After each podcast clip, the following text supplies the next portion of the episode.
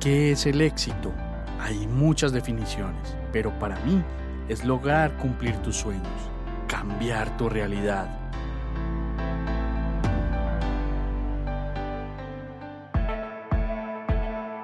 Te quiero mostrar cómo yo y otras personas hemos logrado nuestro propio éxito. Conocerás de primera mano qué hemos hecho para llegar donde estamos, nuestros hábitos, nuestros pensamientos, nuestros pilares e incluso nuestros miedos. Alguna vez alguien me dijo, escucha atentamente a las personas de éxito y mira lo que hacen que tú no haces. Y esto cambió mi vida para siempre.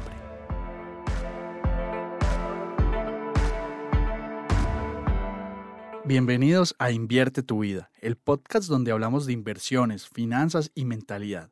Yo soy Juan Pablo Osorio y empecemos, que esto va a estar brutal.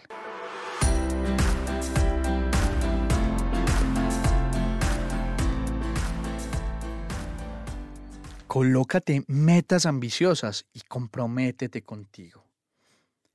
Esta fue la gran lección que yo aprendí por allá en 2009. No sé si recuerdas un episodio anterior donde yo te conté que me tracé la meta de ganar una beca y que hablamos todo el capítulo sobre eso. Y ahí fue que comencé a entender que me debo de colocar metas y cumplirme a mí mismo. Una vida sin metas es una vida vacía. Nosotros como humanos necesitamos pequeñas recompensas, haber logrado algo que nos propusimos. Y yo te quiero preguntar algo. ¿Te ha pasado que te comprometes a comienzo del año y al final no lo cumples? a mí a veces me pasaba hace unos años y este es el principal error y problema de las metas, que son metas con nosotros mismos. Y nosotros somos súper buenos para quedarnos mal. ¿Cómo he mejorado esto? Comprometiéndome públicamente. Me ha ayudado un montón con mi familia, con mi pareja, con mis amigos. Últimamente incluso pues lo hago en Instagram, en arroba somos inverso. Porque a los demás no somos capaces de quedarles mal. O nos da pena hacerlo. Claro, ¿qué va a pensar la gente? Que nos quedó grande, que no tenemos huevos para hacerlo. Entonces, revisa si ese empujón que necesitas es comprometerte públicamente con alguien para lograr ese objetivo. Cuando estás buscando metas, busca metas que sean ambiciosas, pero que sean alcanzables, que estén alineadas con tus objetivos primarios de vida. De nada sirve comprometerse a aumentar tu patrimonio de 10 millones de dólares en un año si sabes que es imposible porque apenas estás empezando.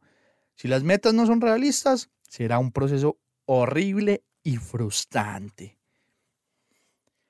La mejor forma de colocarse metas, que lo he aprendido yo a punta de batacazos, es cuando comienza el año. El cambio de año propiamente no significa nada en el planeta más allá de una vuelta al sol, pero nosotros los humanos le hemos dado una simbología especial y es como volver a comenzar, como volver a empezar, como ese famoso borrón y cuenta nueva. Pero yo te pregunto, si no eres capaz de comprometerte por un año y esos comienzos están tardando mucho, te toca esperar un año para volver a comenzar, pues busca una estrategia. Y hubo algo que me funcionó mucho a mí y es colocarte metas más reales en periodos de tiempo más cortos. Haz de cuenta que tu año empieza cada seis meses o cada tres meses y que ese nuevo comienzo empieza trimestralmente, semestralmente, donde tú puedas hacer seguimiento y dado el caso volver a empezar rápidamente. Si ves que estás fallando, vas a fallar rápido y esto es clave para empezar a hacer ajustes y no esperar un año completo para retomar algo que no está funcionando. Entonces a lo mejor en enero te puedes trazar unas metas, no sé, ir al gimnasio y en marzo te comprometes a revisar y si te das cuenta que no has ido nunca al gimnasio, pues vuelves a intentar en marzo y en junio vuelves a intentar hasta que realmente te comprometas contigo mismo y lo hagas, pero te estás haciendo un sondeo trimestral. Con el tiempo, pues te darás cuenta que pues vas a lograr ponerte metas a más largo plazo, porque te compromete realmente contigo mismo. Y yo te quiero contar, desde que aplico estas técnicas yo muchas veces me he quedado sin metas a mitad de año y nuevamente me coloco un par en junio o subo el nivel de la meta propuesta, pues buscando que sea más retadora. Porque, ¿para qué decir que en junio cumplí mis metas, que ya me quedé sin metas? Pues si todavía tengo medio año para seguir pedaleando y seguir mejorando. Y te quiero contar dos historias adicionales de metas claves en mi vida. Eh, creo que ya te conté una muy importante que fue la de los resultados de las pruebas ICFES. Por ende la voy a excluir, pero creo que esa fue una meta muy clara también que yo me tracé. Y estas metas me llevaron a lograr lo que he logrado hoy y por eso quiero que escuches estas dos. Cuando yo entré a la universidad, yo nunca había salido del país para esa época. Yo con el tiempo en la universidad me di cuenta de que podía hacer una pasantía al exterior. Y yo me motivé mucho, decidí que me iba a ir becado nuevamente porque no tenía un peso. Como diera lugar lo iba a buscar y decidí que iba a ser una experiencia increíble. Cuando comencé a buscar a dónde irme, yo tomé la decisión de irme al país más raro que pues, me permitiera llegar la vida. Y busqué y busqué y al final opté por India, un país al otro lado del mundo. Pues porque si iba a salir del país tenía que ser con toda, tenía que ser lejísimos, que valiera la pena la montada en avión y el, el esfuerzo que iba a realizar. Entonces, me metí en la cabeza que me iba a ir para India. Pues ustedes saben, yo estudio ingeniería de sistemas. Entonces, pues India sonaba una opción atractiva que podría funcionar. Allá varias limitantes. Allá hablan hindi, que es el idioma oficial. Es un idioma rarísimo, pues que yo no conozco y que no sería lo más adecuado aprenderlo.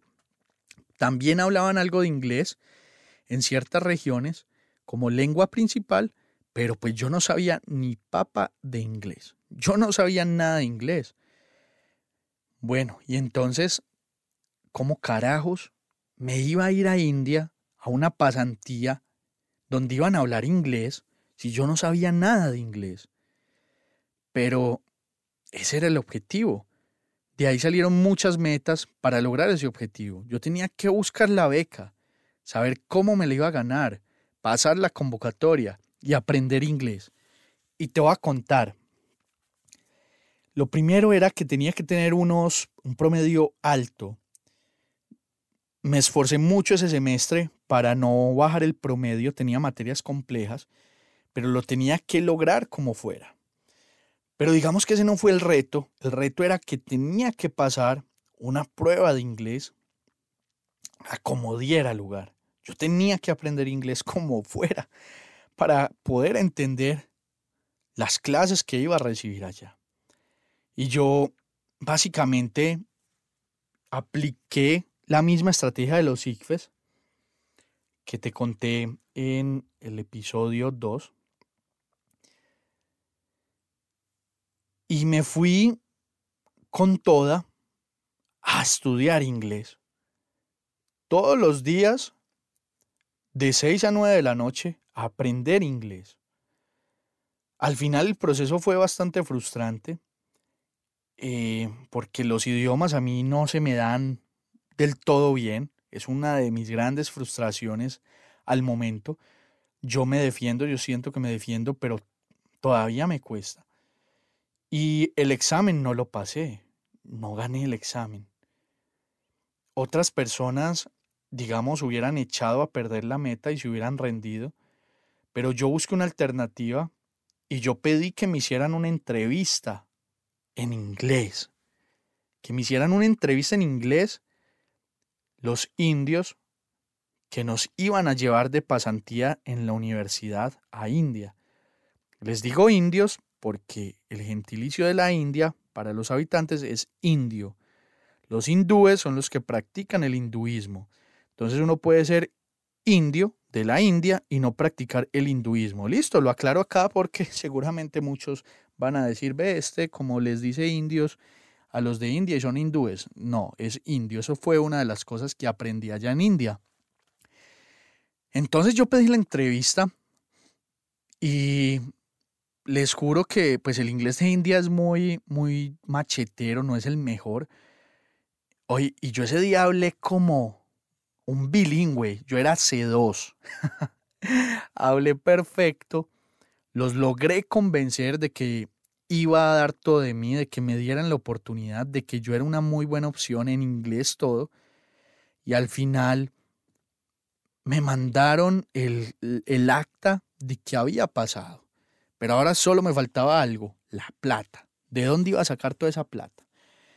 Me puse a averiguar en la universidad y encontré una beca para pasantías en el exterior. Apliqué unas cartas de recomendación, la aceptación de la universidad en India y la universidad me entregó la beca y me gané otra beca para ir seis meses a vivir a India, a estudiar allá, aprender un montón de mi carrera de sistemas. Y para mí fue un sueño cumplido. Medellín, Bogotá, Bogotá, Frankfurt, Alemania, Frankfurt, Alemania, eh, Nueva Delhi, India.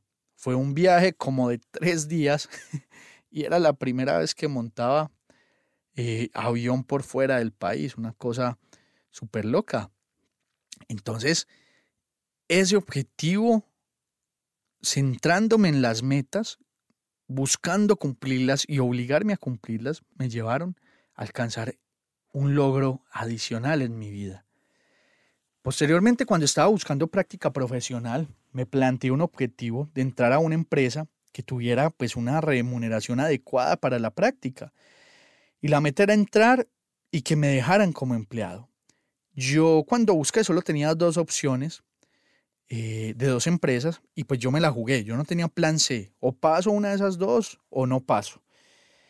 Al final pasé pues a una de ellas, entré a la empresa logré la meta adicional de que me dejaran y el día que me quedé, yo le dije al gerente de operaciones que algún día quería hacer lo que hacía él. Es una persona que yo quiero mucho, que me ha ayudado un montón a mí en la vida, mi gran amigo David. Y yo a punta de trabajo duro, de hacer lo que otros le sacaban el cuerpo, eh, a mí me asignaban proyectos muy complicados eh, en cuanto a lenguajes. Es un tema muy técnico, pero eran cosas que uno no encontraba en internet, ni encontraba información ni documentación. Era tanto el estrés que a, a mí yo me enfermaba cuando me cambiaban de proyecto porque yo tenía mucho miedo también en el fondo de mi corazón. O sea, eran retos que me tiraba la vida. y ya te dejaron en la empresa, tenés que cuidar ese trabajo. Y me movían de proyecto y eran mundos completamente diferentes y yo me enfermaba y yo somatizaba como ese estrés y esos nervios y me enfermaba, pero yo iba enfermo a darla toda y me metía de cabezas a lo que fuera.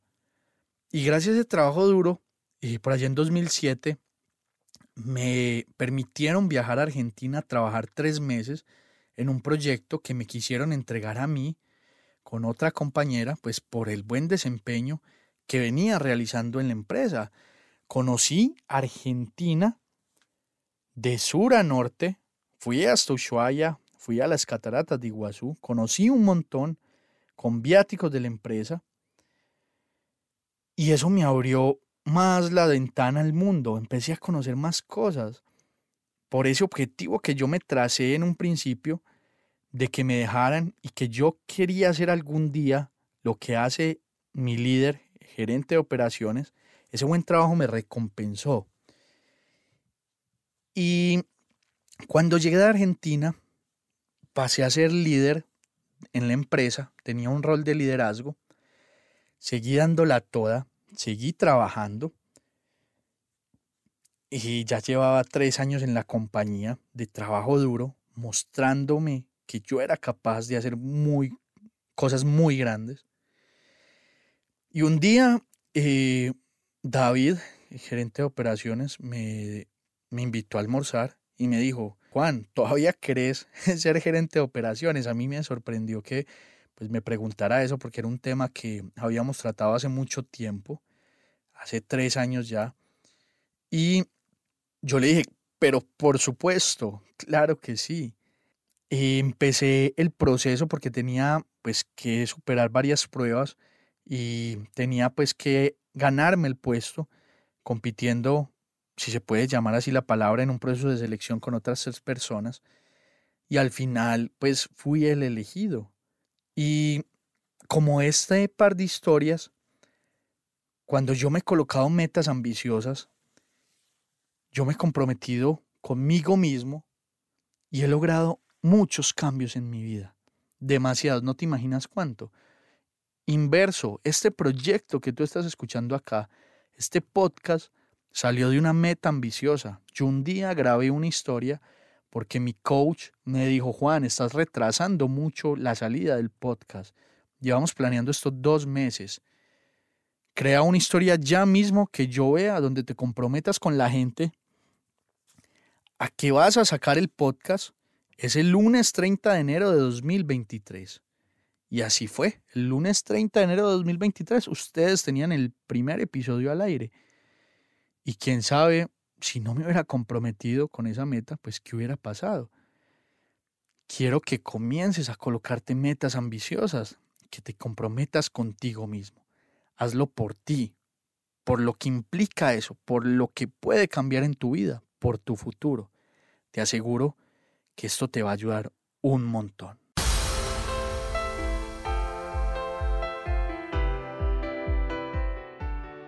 Recuerda que para seguir aprendiendo nos puedes seguir en las redes sociales como arroba y en YouTube como Somos Inverso TV.